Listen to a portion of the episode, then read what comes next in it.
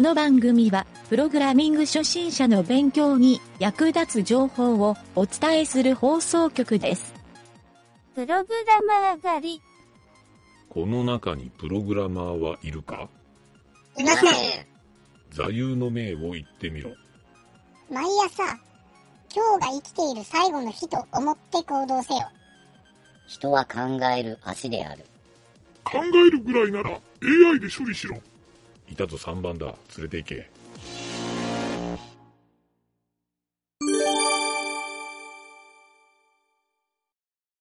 はい、えっ、と、ゆげたです。はい、南條です。えー学習のコーナー。なあ、ここの学習のコーナーは、キャンバスの学習ということで、今回はね、ちょっとやり残しを、えーまた学習の足しにしたいなと思って、第3回でやった続き、第3回実はね、尺に入りきらんかった続きを第6回にやろうかなと。 なんで間空いとんやいう感じやけど。 なので、えっ、とね、まあ、前回も使ったけど、インデックス HTML。はい。前回ダウンロードのね、セットしとるけダウど、ンロードこれにちょっと書き足して使おうかなと。はい。はい。ということで、今回やる内容は、あの、今ね、その第3回、えっ、と、インデックス HTML で書かれとんは、四角の塗りつぶしと丸が書かれとんかな四角とうん丸。丸が書かれとんやろここに、えっ、とね、丸の塗りつぶしを書く丸のんと、あとね、えっ、と、線を引く。結構基本的なところなんやけど、この2つをやったら、うんえー基本的な書き方は、多分大丈夫やと思うよ。あとはね、うん細かい、ちょっと曲線の書き方とかあるんやけど、これは、ちょっと残念ながら説明するのがむずいんで、リファレンスサイトを見てもらいたいんやけ ど、このね、でも基本はね、えっ、と、うん丸の塗りつぶしはもう簡単なんやけど、線を書く書き方、これを覚えたら、多分何でも書けるっていうか、書けるイメージができると思う。はい、ほうほうほで、同時に、それと同時に、あとね、えっ、と、色について、ちょっと話してなかったなと思ったんで、う。はい。ここで説明しておきます。はい。はい。じゃあ、まずは、えっ、とね、丸の塗りつぶし。これ今、丸の、枠線だけの丸が書いとるよね。確か。うんうんこれを、これの隣に、えっ、と、赤色の塗りつぶされた丸を書きます。はい。はい。じゃあ、まず、ちょっと、これを JavaScript の足そうか。スクリプトタグの中に、はい一番下でもいいけん追加して書こうか。うんえーまずは、えっ、とね、ctx. ドット CTX ドット、うん。FILL、スタイル、フィルスタイル。S が大文字。んえっ、と、ctx. ドットドフィット、フィルスタイル、ィルスタイル fi、うん、スペル言うと、FILL、STYLE で S が大文字。はい。真ん中の S が大文字ね。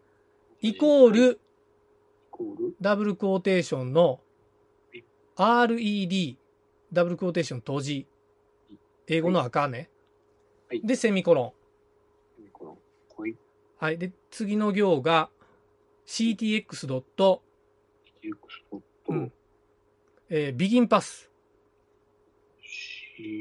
CT、というか、、これね、あの、最初に書いとんと同じやつなんやけど、座標だけ書いてくれたらええわ。コピペして。ほうほうほうほうほう。まず、ビギンパス書いて、次にうん ctx.arc 書いたやろ。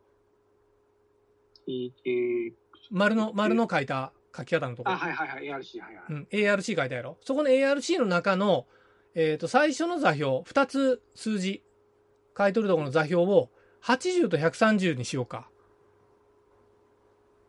えっと、30、130とかあったら、80と130。 130。うん。50ピクセル右にずらして表示するからう。ーうんん。はい。で、次の行で、ctx.fill。で、丸括弧開始、丸括弧閉じ、セミコロセミコロン。ン。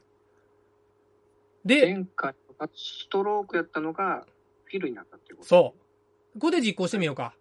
赤丸が書いとる、表示されるかどうか。う。を出た紅白まんじゅうみたいなのが。紅白まんじゅうできたうん。ええね。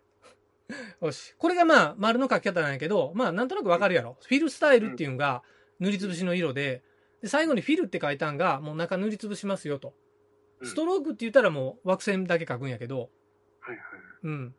なので、えっ、とね、これ最後にまたストロークって書いて、うんえーストロークスタイルっていうのを書いたらうん、あの、惑星の色を別にできるわけよ。おお。というね、ちょっとテクニックもあるんやけど、次ね、えっ、と、ちょっと線を描くから、そのストロークスタイルを次使います。はい。はい。じゃあ次、ちょっと線を描くね。はいえっ、とね、とりあえず斜め線を1本引くようなイメージうん。はでい。描くんですが、えーまず CTX ドット、はい今言うたストロークスタイル。真ん中の S が大文字ね。はい。イコール、ダブルクォーテーションのブルー。今度は青色です。わかりやすいように。はい。で、セミコロン。こはい。で、次の行が、えー CTX ドット、これもおなじみ、ビギンパス。で、丸括弧、丸括弧閉じ、セミコロン。ビギンパスの P が大文字ね。はい。で、次が、えーここから線を書く書き方なんやけど、CTX ドットはい、 move to, move, 大文字の t, 小文字の o, move to, うで、うん、move to で、丸括弧、200.50って書こうか。 200あ、ごめん、ドット200、200カンマ50。 10で、丸括弧閉じはい。セミコロンい。で、次の行に、ctx. ドット、今度はね、line to。ライン2 line が小文字で、t が大文字で、o が小文字。で、丸括弧、300、カンマ150。丸括弧閉じ、セミコロン。はい。で、最後に ctx. ドットはい、ストローク、丸括弧、丸括弧閉じ、セミコロン。ストローク、ストロークね。はい。うんこれでちょっと保存して表示してみて。斜めの線が表示されるはずやから。きたきた。来あごめんたなさい青青色のブルーのラインが表示されてブルーるブルー青くないストロークスタイルイコールブルーになっとるなった。あの、スペルが違うとった。こうやろよかったよかったん。はい。という感じでね、このラインの書き方なんやけど、ちょっとこれ今までと違って特徴があるんがうん、えっ、とね、move to と line to っていう、この組み合わせになるんよ。うーんこれどういう意味かって言ったら、まず move to っていうのは、えっとね、線を書く書き始めの座標を表しとんよ。だから実際このじ時点では線は書いてないのねうん。それで次に line to っていうのはもう実際 line を実線を書きますと。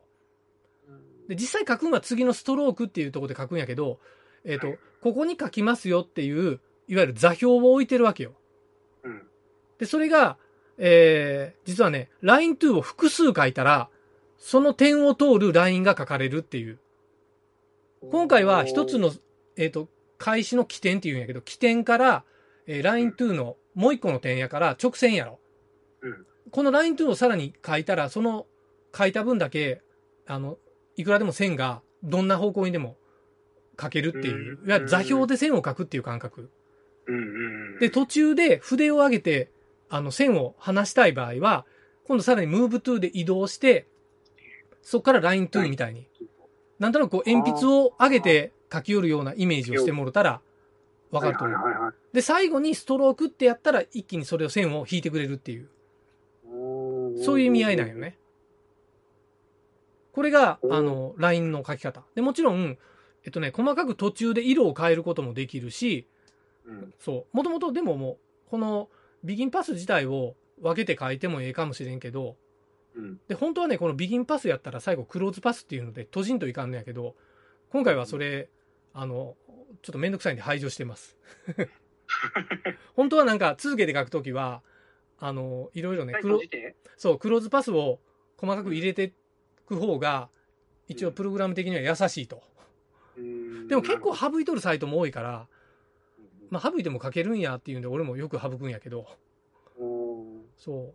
という特性があるっていうのがこの LINE の書き方。まあはいちょっとね、ラインの書き方も、丸の書き方に、ほら、ビギンパスがあって、フィルとかストロークするっていうのが似とるやろ。うん。でうんあの、面白いのは、ラインを書いたけど、最後にフィルってやったら、書いたラインの中を塗りつぶしになるから。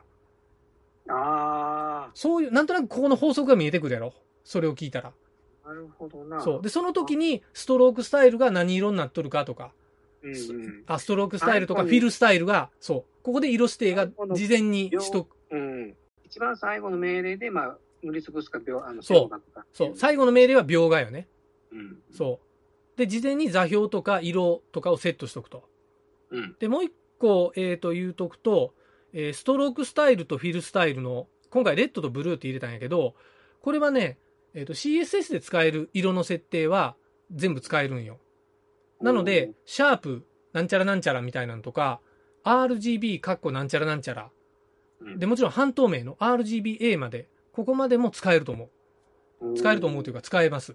なのうでん、えーそういう書き方をしてもええし、あの、CSS でもね、このレッドとかブルーとか名称で書くやり方もあるから、まあどっちでも使えるんやけど、えーここはお好みで使ってくださいと。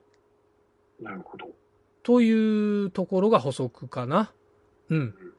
で、やっぱりラインを書いてて思うのは、こう座標をちゃんと認識して書かんといかんから、うん。あの、それがね、感覚的にできるのがやっぱりイラストレーターみたいなアプリケーションなんよ。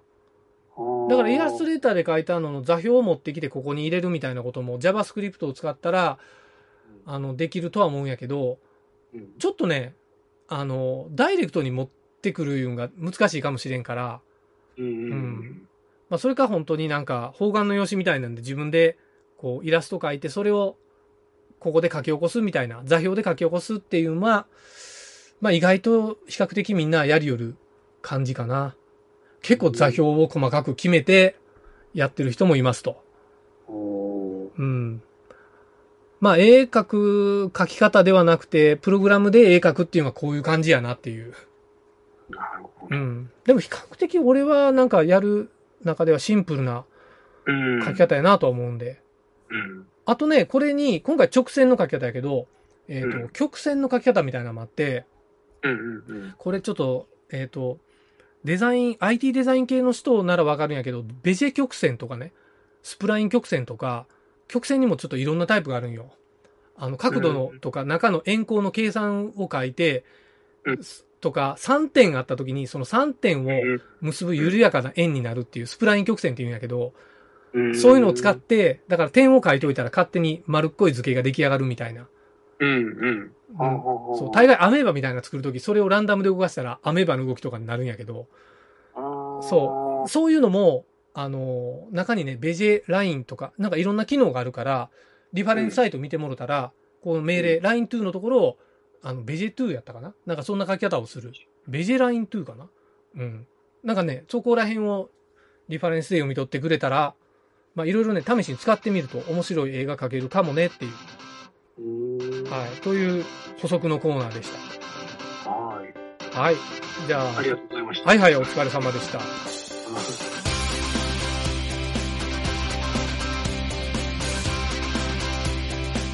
番組ホームページは http://myn.t.work スラッシュラジオスラッシュ